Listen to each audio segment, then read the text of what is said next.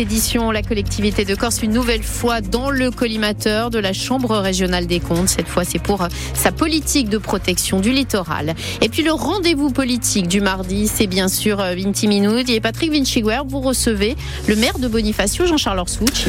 Maire de Bonifacio et premier vice-président de la communauté de communes du Sud-Corse, Jean-Charles Orsouch, ancien socialiste, macroniste de la première heure.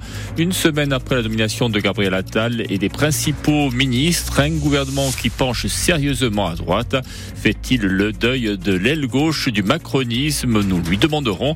Nous évoquerons aussi bien sûr le processus d'autonomie de la Corse ainsi que le climat qui se tend dans l'île sur fond de questions sociétales avec ce rassemblement qui a rassemblé 600 personnes samedi dernier à Bastia avec comme seul mot d'ordre Bastagouzi, pas Jean-Charles Orsouch. Il nous donnera son sentiment. Et on vous retrouve euh, en compagnie du maire de Bonifacio à 12h30. Politique toujours avec cette grande conférence de presse d'Emmanuel Macron ce soir pour tenter de donner une impulsion à ce second quinquennat. Le chef de l'État sera entouré du gouvernement Attal et pourrait faire, nous dit-on, des annonces. La population française continue d'augmenter, mais de façon très légère, c'est ce qu'indique l'INSEE. En cause, la chute de la natalité. C'est le cas aussi en Corse où le taux de fécondité reste le plus bas de l'Hexagone. Et puis la caravane de lutte contre les violences sexuelles faites aux enfants fait escale cette semaine en Corse. Arnaud Gallet, cofondateur de l'association Move Enfants, à l'initiative de cette caravane, est l'invité de la rédaction politique de protection du littoral de la collectivité de Corse, épinglée par la Chambre régionale des comptes. La juridiction lui reproche, entre autres, de ne pas avoir arrêté ses orientations pour la gestion du trait de côte, ni défini sa politique des espaces naturels sensibles, en matière notamment d'acquisition foncière. La Chambre fait cinq recommandations, cinq rappels du droit, dont aucun n'a été mis en œuvre. Et en réponse, Patrick Vinciguer, le président de l'exécutif de Corse, se défend en invoquant le contexte. Ce rapport Concernant la période 2018-2023, Gilles Simeone justifie le retard pris par la mise en place de la collectivité unique. Une fusion, écrit-il, d'une complexité sans précédent. Il regrette aussi que la Chambre ne tienne pas compte du processus de négociation en cours avec Paris. Le président de l'exécutif dénonce une sévérité excessive. La juridiction financière affirme en effet que les documents stratégiques régionaux accusent un retard certain et que la gestion des espaces protégés est perfectible. Elle souligne que dans le cadre de sa mission de protection du littoral, la CDC, depuis 2018, n'a procédé qu'à une seule acquisition foncière sur l'île de Cavallo pour un montant de 2 millions et que cinq ans après, la parcelle n'a fait l'objet d'aucun aménagement en lien avec sa destination d'espace naturel sensible. Un avant-projet d'aménagement est en cours, répond Gilles Simeoni, en collaboration avec la commune de Bonifacio et le conservatoire du littoral. Un nouveau gouvernement qui penche à droite, un nouveau Premier ministre qu'il connaît et un processus sur l'autonomie de l'île toujours en cours. Il sera question donc de tout cela avec euh, l'invité de Binti Minoudi sur RCFM. Il s'agit de Jean-Charles Orsouchi, ancien socialiste mais macroniste de la première heure. Le maire Renaissance de Bonifacio répondra à partir de 12h30 aux questions de Patrick Vinciguer. Une grande conférence de presse pour Emmanuel Macron, c'est ce soir à partir de 20h15 sur francebleu.fr mais aussi à la télévision. Près d'une semaine après la nomination de Gabriel Attal comme Premier ministre, le chef de l'État espère relancer son mandat. Ça devrait durer environ deux heures. Et Cyril Aldo, sait-on de quoi Emmanuel Macron va parler Emmanuel Macron prendra d'abord la parole pendant une vingtaine de minutes. Il doit faire des annonces sur ce qu'il appelle le réarmement économique et civique du pays, avant une session de questions-réponses avec les journalistes présents sur des sujets nationaux comme la nouvelle équipe gouvernementale les politiques publiques, l'écologie ou l'éducation, mais également sur l'actualité internationale. Objectif, donner le cap de l'an 2 du quinquennat, comme l'a surnommé le chef de l'État. Cet exercice de la conférence de presse, Emmanuel Macron n'y est pas vraiment habitué. Il ne s'y est plié qu'une seule fois. C'était en 2019 après la crise des Gilets jaunes. Mais à quelques mois des élections européennes, un scrutin redouté dans ses rangs, il espère bien remobiliser. Hier soir, il a d'ailleurs réuni les parlementaires de la majorité, les appelant à l'unité et à avoir de l'audace. Ce sera ensuite à Gabriel Attal, le Premier ministre, de se mettre à pied d'œuvre pour convaincre, avec sa déclaration de politique générale devant le Parlement, a priori la semaine prochaine, une prise de parole destinée à mettre en musique la feuille de route présidentielle. Fini l'ère Jean Biancucci au syndicat de l'énergie de Corse du Sud. Retour de l'ère Joseph Pucci. Le maire de Vigianello a retrouvé hier à Ajaccio son siège, un siège qu'il a occupé de 2018 à 2020. Seul à se positionner dans ce scrutin, sa candidature a été portée par l'ensemble des maires qui l'ont élu à plus de 90%. Le sortant Jean Biancucci ne souhaitait pas, a-t-il dit, pour des raisons de santé, se représenter, mais il a invoqué une décision de justice remettant en cause les statuts qui l'ont élu. Une élection donc sur fond de tension entre les maires et la collectivité de Corse. Reportage Paul Ortoli. La voix est un peu faiblarde, mais c'est bel et bien le nom de Joseph Pucci qui vient d'être prononcé devant le syndicat de l'énergie. Ses premiers mots J'entends effacer le tableau des polémiques du passé, tranché principalement en justice. Le temps est venu de tourner cette page. Mais la tension avec la collectivité a bel et bien laissé des traces. Le non-versement de la taxe annuelle de reversion de l'énergie de 1,7 million d'euros depuis 2018 passe mal. Puis il y a le mode de gouvernance. La collectivité voulait prendre les rênes. Étienne Ferrandi, maire d'Alade. On a pu euh, tenir et honorer les engagements qui étaient les nôtres, même si on a été obligé de faire des pré-relais. C'est tout à fait normal que euh, la collectivité de Corse, euh, qui perçoit la taxe sur l'énergie, la reverse au, syndicat. Mais il est important que quand on parle d'autonomie, on laisse de la respiration dans les territoires. Une décision de justice a donné raison, maire Frondeur, mais à présent, il faut retisser les liens avec la majorité territoriale Jean Biancucci défend son bilan. Que la collectivité puisse donner son avis, s'il y a des litiges, pour les régler, mais je suppose que c'est en cours. Converger, oui, mais si et seulement si l'autonomie ne fait pas disparaître le syndicat. Jean-Jacques Ciccolini, président des maires sudistes, a le dernier mot. Chaque situation, une personne différente. On a perdu du temps. Le SDE est un syndicat opérationnel où les maires ont toujours leur mot à dire. France compte plus de 68 millions d'habitants. C'est 0,3% de plus par rapport à l'an dernier. L'augmentation de la population continue, portée notamment par la hausse de l'espérance de vie. Cette hausse continue de ralentir, c'est ce qu'indique l'INSEE. Et ça s'explique notamment par la chute de la natalité qui s'accélère. Dans notre île, par exemple, le taux de fécondité reste le plus bas de l'Hexagone, moins 8,4% par rapport à 2022 et moins de 700 000 bébés bébés en fait sont nés en France en 2023, une première depuis la Seconde Guerre mondiale. Emmanuel Collardet. Le nombre de naissances a chuté de 6,6% l'année dernière, quasiment trois fois plus vite qu'en 2022. La fécondité française n'a jamais été aussi basse depuis une vingtaine d'années. C'est une tendance globale qui touche l'ensemble de l'Europe. Alors, si la population continue d'augmenter, mais moins vite, c'est pour plusieurs raisons. Il y a la baisse du nombre de décès très nette l'année dernière, alors que 2022 avait été marqué par un regain de la pandémie avec le variant Omicron. Et puis, on vit toujours plus longtemps en France. Pour la première fois, l'espérance de vie des hommes atteint même les 80 ans. L'écart continue de se réduire avec celle des femmes, désormais à 85,7 ans.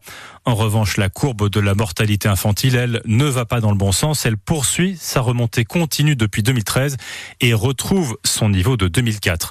Selon les derniers chiffres, la France représente 15% de la population européenne, deuxième pays le plus peuplé de l'Union derrière l'Allemagne avec un retour sur le procès de Samir El Yagoubi, accusé d'avoir renversé volontairement des policiers sur le port de commerce de Bastia. Il a été condamné hier soir à six ans de prison ferme par le tribunal correctionnel de Bastia. Les faits se sont produits le 14 novembre euh, dernier à la descente d'un ferry. Samir El Yagoubi euh, débarque au volant de sa voiture. Il tente alors d'échapper à un contrôle de police et prend la fuite. Il renverse alors trois policiers, manque de percuter un passant. Bilan, quatre blessés. Lors de son interpellation, interpellation, 2 kilos de cocaïne sont retrouvés dans sa voiture. Hier, lors de l'audience, il a été établi par le tribunal que les policiers avaient bien été clairement identifiés par le prévenu, un point qui satisfait maître Laura Witz, avocate des parties civiles. Oui, l'instruction de ce dossier par euh, la présidente, tout du long, a pu démontrer que euh, les policiers ont clairement été identifiés. Euh, ce sont d'ailleurs, puisqu'ils se sont présentés tour à tour à la barre, des policiers venus des quatre coins de, de la France aguerris au trafic de de stupéfiants, très expérimenté dans les interpellations de ce type, d'ailleurs même les interpellations euh, portuaires. Et donc euh, le dossier l'enquête et l'instruction qui en a été faite a pu démontrer que les policiers ont été identifiés, que les policiers ont agi dans les strictes règles de leur interpellation et que malgré l'identification, l'auteur déclaré coupable aujourd'hui leur a foncé dessus délibérément pour les renverser, en tout cas les neutraliser pour permettre de prendre la fuite. Et du côté de la défense, on s'est attaché à dissocier le profil de l'accusé, connu des services de police notamment pour trafic et consommation de stupéfiants, de l'acte qui a été commis.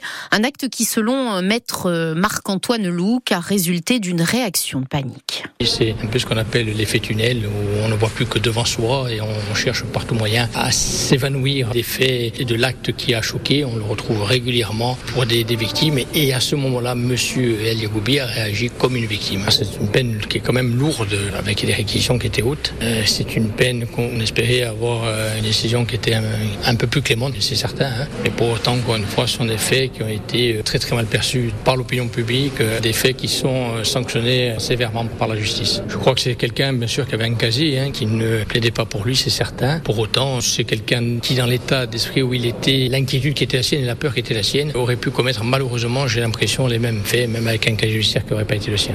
Un reportage réalisé par Maxime Beckmer. La caravane de lutte contre les violences sexuelles faites aux enfants fait escale cette semaine en Corse. Elle était hier à Bastia, elle est aujourd'hui à Corté, demain Porto Vecchio, puis jeudi à Ajaccio. 160 000 enfants sont victimes de violences sexuelles chaque année et la Corse n'est pas épargnée. Alors comment prévenir et protéger ces enfants? Eh bien des professionnels de l'enfance, des magistrats, des représentants de collectivités, mais aussi des victimes partagent dans cette caravane leurs expériences. Parmi eux, Arnaud Gallet, qui est cofondateur de l'association Move Enfant. Il est à l'initiative de cette caravane et il est l'invité de la rédaction. Il répond aux questions de Patrick Vinchiguer. Arnaud Gallet, bonjour. Bonjour. 160 euh, 000 enfants sont chaque année en France victimes de violences sexuelles. Euh, la moitié de ces victimes a moins de 9 ans. 80% des agressions ont lieu au sein de la famille, des incestes. Donc, euh, s'agit-il de chiffres établis sur la base de plaintes ou s'agit-il d'une seule évaluation non, c'est une évaluation. L'ONDRP, donc l'Observatoire national de la délinquance et des réponses pénales, dit qu'il y a moins de 4% des enfants qui déposent plainte. Et euh, on sait qu'en 2019, par exemple, il y a eu 23 000 plaintes qui ont été déposées. Donc en réalité, quand on dit d'enfants, quand on dit qui a 160 000 victimes chaque année, c'est une fourchette basse, d'accord? Après, je pense qu'il ne faut pas non plus être dans quelque chose d'anxiogène, mais c'est une évaluation qui doit, nous, pour nous adultes, nous interpeller, c'est une évidence. Euh, donc, le chiffre pourrait être plus important. La Corse n'est pas épargnée par ce fléau? Non, la Corse, comme tous les territoires, n'est pas épargnée. Pourquoi? Parce qu'en réalité, vous l'avez dit à juste titre, 80% de ces violences ont lieu au sein de la famille. On a euh, une personne, un agresseur, qui bien souvent est une personne soit de la famille ou un proche, qui peut, à ce de faire un peu ce qu'il veut de l'enfant, parce que l'enfant a une confiance absolue. Donc c'est ça en fait le sujet qui est majeur. Donc en Corse, comme ailleurs, bah oui, ça se, ça se produit. Euh, votre démarche, hein, la, caravane de lutte contre les violences euh, sexuelles a débuté à Bastia ce lundi. Elle se poursuivra ce mardi à Corté, puis demain à Porto Vecchio et jeudi à Ajaccio. On a entendu lors de cette première journée une assistante sociale travaillant en Corse et un pédopsychiatre dire que l'État, la France ne protège pas ces enfants. Ce constat est terrible. Vous le partagez Bien sûr, c'est un constat que je partage. C'est pour ça aussi l'idée, c'est de se rendre au niveau des territoires. Vous savez, moi jusqu'à présent, j'étais membre d'une commission, donc la commission indépendante sur l'inceste et les violences sexuelles faites aux enfants, qui est euh, qui était donc au sein d'un ministère. Bon, c'est très bien, même si on la, la Civise. La Civise, exactement. Et puis moi, j'ai eu besoin. Je me suis dit, mais mince, on fait fausse route si on reste sur Paris, etc. Et d'aller à la rencontre des personnes, d'aller, vous voyez, vous parlez de l'assistante sociale, on se rend compte qu'il y a des ressources partout. Il y a de très belles ressources en Corse. Sauf que là où cette personne a raison, c'est de se dire qu'on manque cruellement d'une volonté politique qui permettrait aussi et de coordonner. Euh, ce matin, on a parlé énormément. Les, les professionnels manquent de coordination où est l'État en réalité sur ces questions-là? Et là, on se rend compte que bah, les gens font ce qu'ils peuvent. Personne ne coordonne en réalité. Les solutions, on les connaît sur le terrain. Ce n'est pas simple non plus. 80% hein. euh, de ces agressions euh, se passent au sein de la famille, donc il y a une omerta familiale. Comment on prévient Comment on protège? Vous-même, vous avez été victime de ces violences sexuelles. Vous l'avez écrit dans un livre. C'est pour ça que j'en parle. Là, j'étais un enfant. Bah, comment est-ce qu'on prévient? Déjà, il euh, faut qu'on parvienne à se dire et à être conscient du fait que 9 fois sur 10, c'est ce qu'a démontré d'ailleurs la Civise, on a recueilli 30 000 témoignages en deux ans, 9 fois sur 10, on ne protège pas les enfants. 9 fois sur 10. C'est-à-dire qu'on est en capacité de dire à un enfant, je te crois, mais je ne te protège pas. Et notamment, je ne te protège pas parce que ça risque de faire exploser la famille, ou parce que, euh, je sais pas, c'était un jeu, ou parce que, j'en sais rien, pour les filles, très souvent ce qui revient, parce que tu l'as peut-être cherché, etc., etc. Et vous, vous avez parlé moi, j'ai parlé, je vais vous dire, c'est pour ça que moi je tiens beaucoup euh, à la question du signalement. Un, j'ai parlé euh, grâce aux médias, bah, j'ai entendu des témoignages de victimes. Si vous voulez, il faut bien comprendre qu'un enfant, quand il est victime de viol, il n'a pas le logiciel. Il n'a pas le logiciel pourquoi? Bah Parce que moi, par exemple, à l'époque, je pense comme vous et bien d'autres, on nous a dit, ouais, tu comprends, fais attention si quelqu'un te propose des bonbons ou un viol, c'est quelque chose avec des violences physiques. Moi, j'ai jamais eu de violence physique de mon agresseur directement parce que j'ai été euh, violé par un prêtre missionnaire qui était un grand-oncle entre l'âge de 8 ans et 11 ans. Jamais il a fait usage de la force, jamais. Donc j'ai pas compris ce qui s'était passé. J'ai compris grâce à des témoignages. Donc ça c'est quelque chose qui est important. Et j'ai pas eu la force de déposer plainte après, j'ai eu peur. Et c'est parce que les faits ont été signalés par la commission donc indépendante sur les abus sexuels dans l'Église, la fameuse commission sauvée, puisque c'est un prêtre missionnaire, que j'ai déposé plainte sans le signalement. Et c'est ce message-là qu'il faut porter. Notre responsabilité. Vous devez protéger les enfants. Dans le doute, pas de doute. On signale, on fait une information préoccupante, on appelle le 119. Il faut qu'il y ait des réflexes qui soient les nôtres. Et aujourd'hui, on voit bien qu'on est quand même très loin de tout ça. C'est à chaque fois, mais pourquoi l'autre, il a pas signalé, etc. Bah non, en fait, il faut qu'on prenne cette responsabilité, nous, adultes. Et ça, c'est important qu'on soit ou non, d'ailleurs. On prévient, on protège. Et ensuite, il faut accompagner ces enfants victimes. Exactement, vous avez raison, c'est-à-dire qu'on prévient, on protège et il faut accompagner les enfants victimes. Et là aussi, le bas blesse, que soit encore, soit ailleurs, ben, on se rend compte que les soins adaptés en matière de psychotrauma, ben, souvent on les a pas. Et c'est là qu'on parle aussi d'une volonté politique. On dit, le ministère de la Santé, qu'il se bouge aussi par rapport à ça. Et il y a une inégalité territoriale. Moi, je le dis avec force et c'est pour ça que je viens ici en Corse.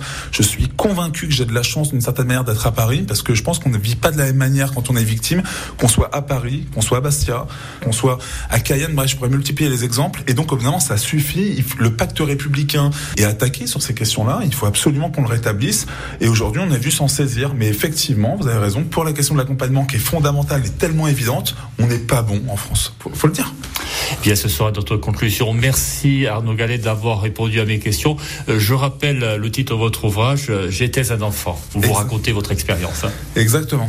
Merci, Merci à vous. Merci. Voilà une interview à retrouver quand vous voulez sur nos réseaux sociaux, mais aussi sur Bleu RCFM. L'alerte rouge imposant aux habitants de la Réunion de rester chez eux en raison du passage du cyclone Bellal a été levée ce mardi. L'heure est maintenant au déblaiement et à l'estimation des dégâts. Côté infrastructure, le réseau routier a été impacté par des éboulements, des coulées de boue et la projection d'arbres arrachés par les vents. 42% des habitants n'ont plus Internet, 40% des antennes relais sont hors service. De nombreux foyers n'ont pas d'électricité, 17% ont un accès compliqué ou impossible à l'eau. C'est ce qu'a énuméré ce matin le préfet préfet de la région. Des renforts de la sécurité civile sont donc attendus cet après-midi. Des pompiers, des sauveteurs, du matériel.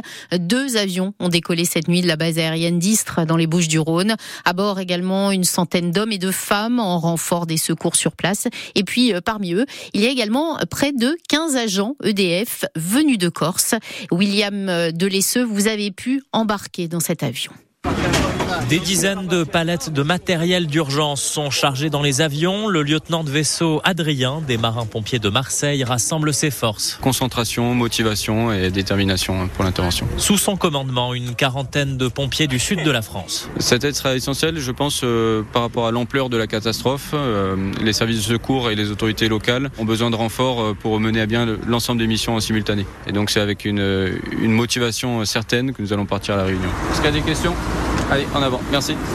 À bord du matériel médical en cas de besoin, Virginie Grodom, infirmière auprès des sapeurs-pompiers, se tient prête. Chez elle, dans les Alpes-Maritimes, elle a connu il y a plus de trois ans la réalité d'une catastrophe naturelle, la tempête Alex. J'ai été sur le terrain le jour de la tempête. Euh, J'étais engagée euh, dans, dans, la vallée euh, de la Vésubie et c'était vraiment euh, apocalyptique.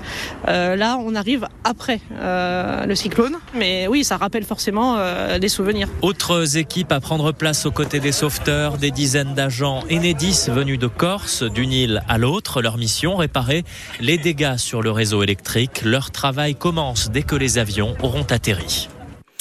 Et puis du sport à présent avec euh, des nouvelles du mercato d'hiver qui se déroule tout le mois de janvier pour les clubs de foot. Après le Sporting hier, c'est au tour de l'ACA aujourd'hui de présenter une nouvelle recrue. Il s'agit de l'attaquant Alassane Touré. Il a 23 ans, ce joueur d'origine guinéenne mais de nationalité australienne, évolué jusqu'à présent dans un club de deuxième division turque. Il s'est engagé pour 18 mois avec une option de prolongation. Joueur qui selon le staff ajaxien apportera de la puissance et de la vitesse sur le côté droit de l'attaque de l'ACA.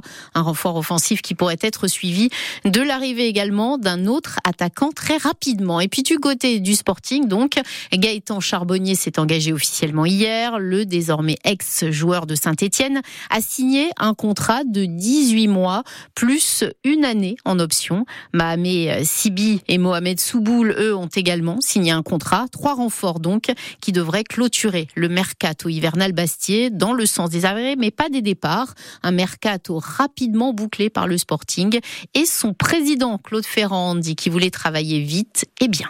On a pu faire le constat des besoins de l'équipe, de ce qui fonctionnait, de ce qui ne fonctionnait pas. Et en, en conséquence de ça, il y a euh, les choix qui ont été portés sur euh, les trois joueurs qui sont autour de moi. Un mercato, c'est départ, arrivé. Il n'y a pas de recherche d'un quatrième joueur. Sincèrement, il faut que aussi financièrement, on soit en mesure de faire. Mais il y a surtout savoir ce que nous avons sur le terrain. Est-ce qu'aujourd'hui, avec les, les, gens qui sont autour de moi, encore une fois, est-ce qu'il y a besoin d'amener encore autre chose euh, à l'équipe? C'est la question qu'on va se poser, mais c'est la question qui pourra se poser une fois certains départs actés qui devrait, euh, je l'espère, arriver. L'objectif, c'est d'obtenir un maintien le plus rapidement possible. Une fois qu'on a acquis ce maintien, on saura si on a la possibilité ou non de viser plus haut. Mais aujourd'hui, le principe, c'est principalement de dire on se maintient rapidement. Comme ça, c'est un, objectif qui déjà sera atteint. Ensuite, si on a des opportunités, on essaiera de les saisir. Claude Ferrand dit président du Sporting Club de Bastia au micro de Jean-Philippe Thibaudot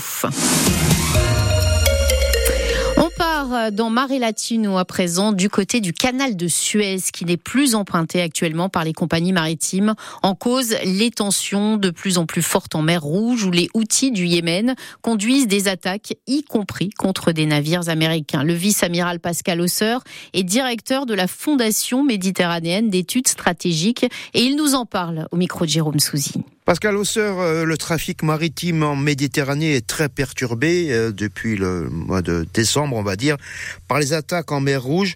On est tous, euh, nous occidentaux, très très dépendants du, canal de Suez. Il faut comprendre que 80% du commerce matériel passe par des bateaux, par des porte-conteneurs, par des bateaux qui transportent de l'énergie, etc.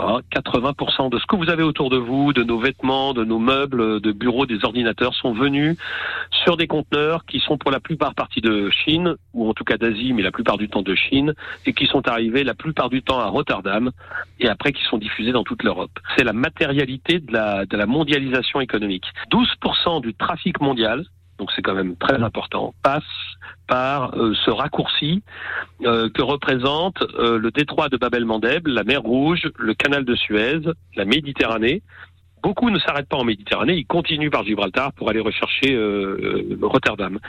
Donc oui, bloquer, gêner le trafic maritime en mer Rouge, c'est gêner euh, un trafic maritime mondial très important et surtout pour nous Européens, puisque c'est ce raccourci, c'est surtout le raccourci des Européens. Cet effet mondialisation qui tient pour 80%, vous l'avez dit, sur le transport maritime, euh, très très fragile. Il est fragile, c'est vrai, parce qu'il était extrêmement optimisé dans une organisation, on considérait qu'on était en paix euh, perpétuelle, que tout le monde jouait la règle du jeu. Ça fait maintenant, allez, au moins 60 ans. Beaucoup de gens disaient, il y aura plus jamais de guerre, euh, on fait du commerce, euh, et on va arranger les problèmes du monde avec le commerce. Et on se rend compte que c'est, bien sûr que le commerce est extrêmement important, mais ça n'est pas tout. On comprend que eh bien les guerres euh, et les, les commerces sont étroitement finalement liés dans le positif comme dans le négatif et pour l'instant eh bien on voit pas vraiment l'horizon s'éclaircir. Merci beaucoup Pascal Osseur. À bientôt. Merci beaucoup.